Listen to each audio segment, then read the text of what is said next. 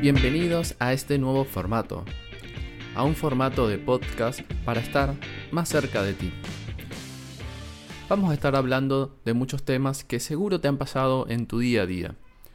Como su nombre lo indica, Cloud para todos, la idea es que sea más cercano a vos. Para los que no me conocen, mi nombre es Héctor Fernández, dentro de la comunidad AWS soy Community Builder y en este espacio vamos a estar hablando de por qué el cloud tiene que ser para todos.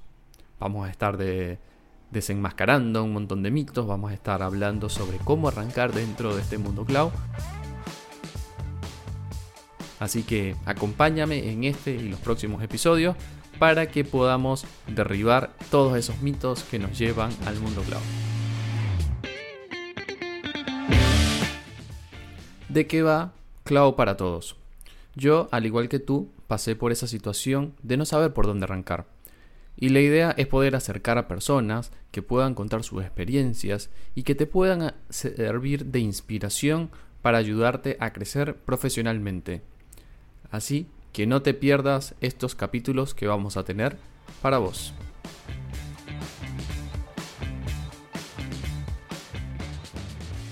Acompáñame en este viaje y juntos vamos a derrumbar esos mitos que no te dejan arrancar con el mundo cloud.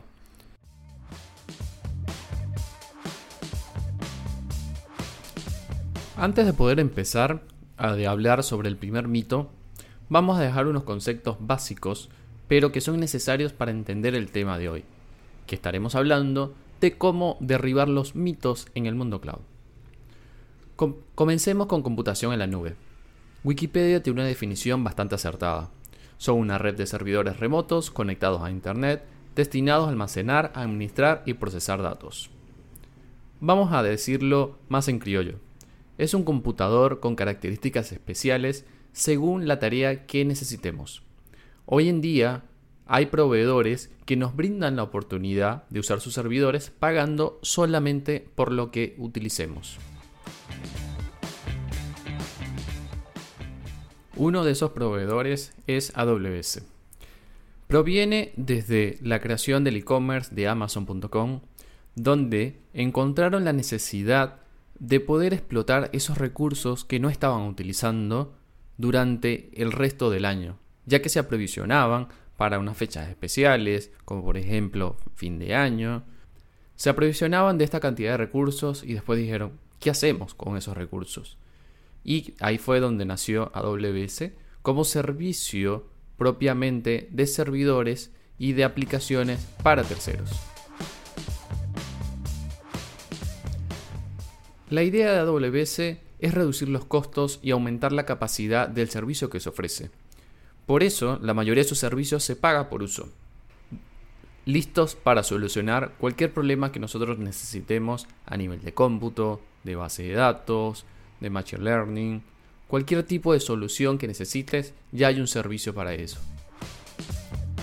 Actualmente son más de 200 servicios que pueden estar interconectados para brindar un montón de soluciones. Y acá vamos con el primer mito. La nube es desordenada. ¿Por qué? Porque puedes tener servicios que hagan tareas muy similares. Pero lo que sucede es que en realidad cada servicio tiene una finalidad en particular.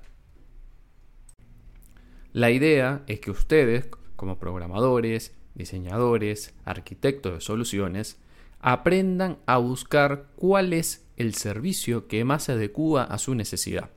Y ahí es donde comienza la carrera de profesionalizarnos dentro del mundo cloud.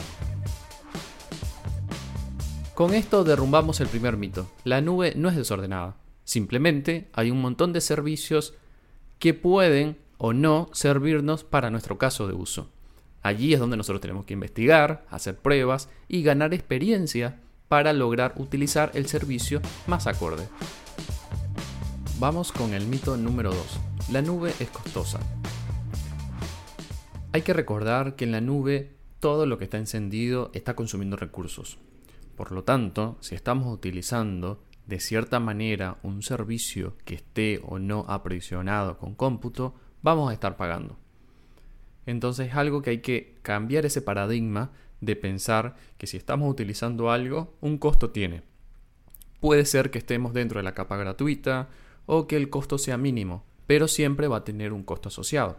Hay que hacer la diferencia de que la nube es muy diferente a lo que es on-premise. En on-premise siempre teníamos el servidor encendido y simplemente utilizábamos los recursos que necesitábamos.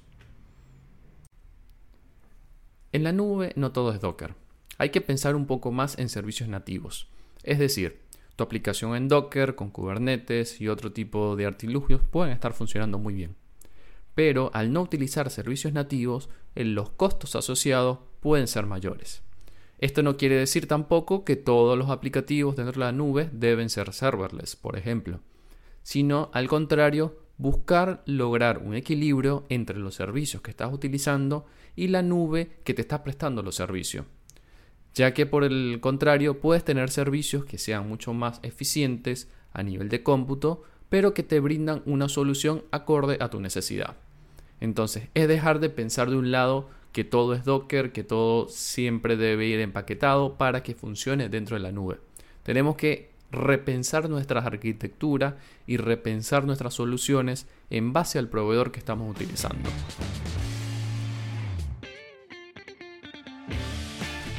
De seguro con esto estarás pensando, ah, pero si el día de mañana quiero cambiar de proveedor de la nube, estaré en problemas.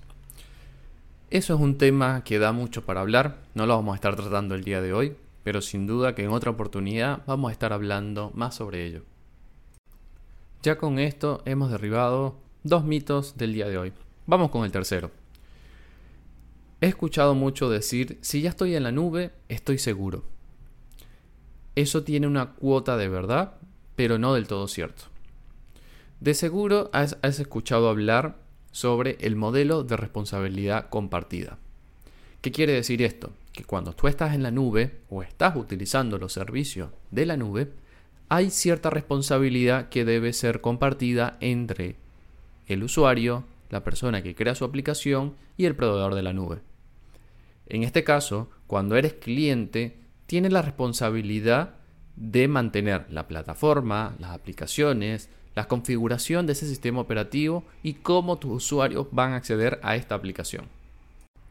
Por otro lado, el proveedor de la nube va a ser responsable de aprovisionarte la capacidad de cómputo, de buscar cuál es el sistema operativo que necesitas, mantener actualizado ese sistema operativo, encargarse de las redes, de las regiones, de la zona de disponibilidad y otras características en sí que veríamos en un data center común.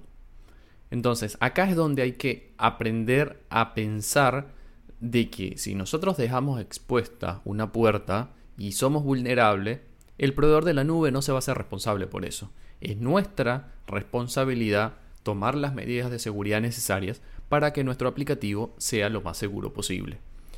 Por eso, por defecto, en el caso AWS, todo está bloqueado o todo no está permitido. Es decir, si tú quieres darle acceso a un usuario que pueda hacer ciertas acciones, como por ejemplo leer dentro de una base de datos, tienes que explícitamente decirle qué usuario o qué rol va a tener la capacidad de hacer esa acción.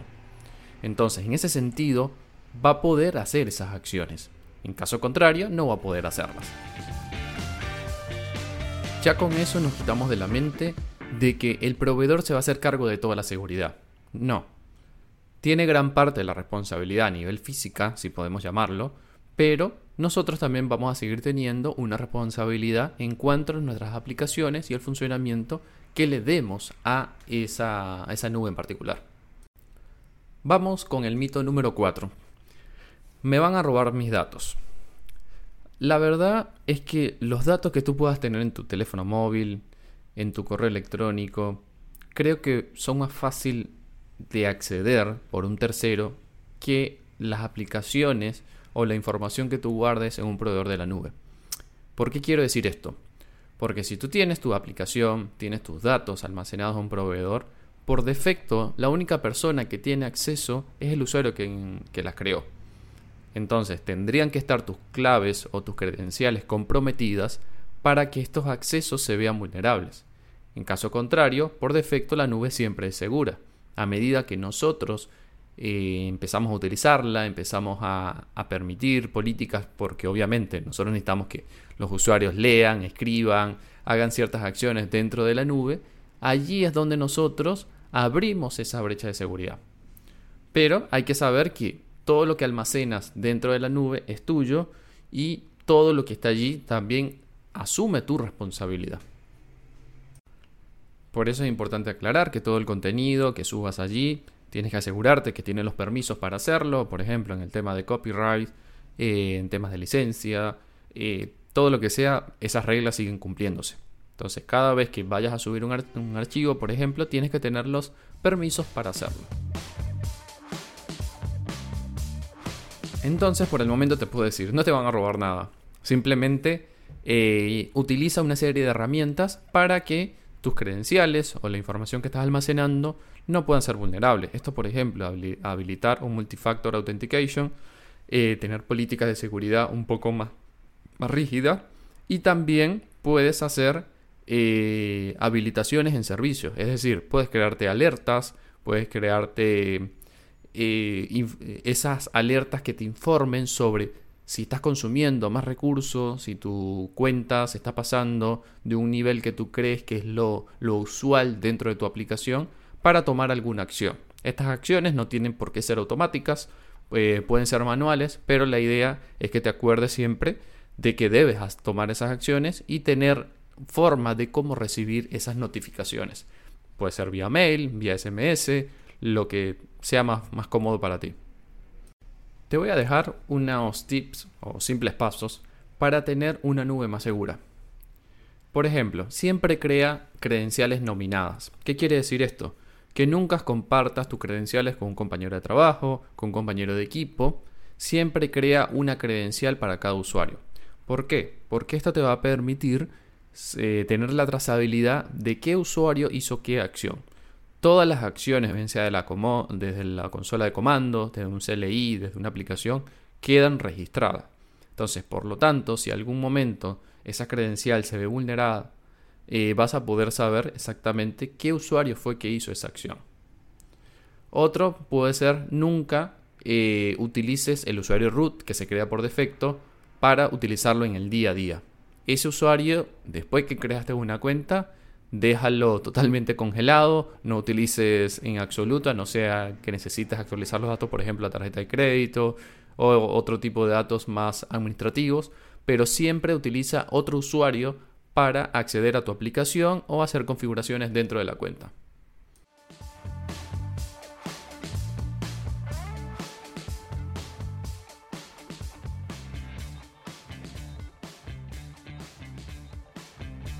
Vamos con el mito número 5. Al usar la nube, la factura sube y sube. Eso puede pasar al momento que creas una aplicación y no estás pendiente de monitorear el consumo de recursos, cómo tus usuarios están utilizando tu aplicación y cómo estás optimizando esos recursos. Entonces, por lo tanto, debes de tener dentro de tu proceso de continuous delivery, por ejemplo, eh, tener esa, esa forma de cómo saber en qué se está consumiendo tus recursos y cómo remediarlos. Es decir, si tienes una base de datos que capaz no es del tipo que tú necesitas, poder bajarle la capacidad en dado caso de que estés sobreestimando costos para, ese, para esa solución o capaz que el tipo de base de datos no es la correcta. Entonces, todas esas optimizaciones tienes que hacerlas una vez que tu aplicación está en marcha. Es decir, no necesitas esperar un año para hacer esas acciones, pero sí necesitas que desde el día 1 tener un plan de cómo van a hacer esas revisiones.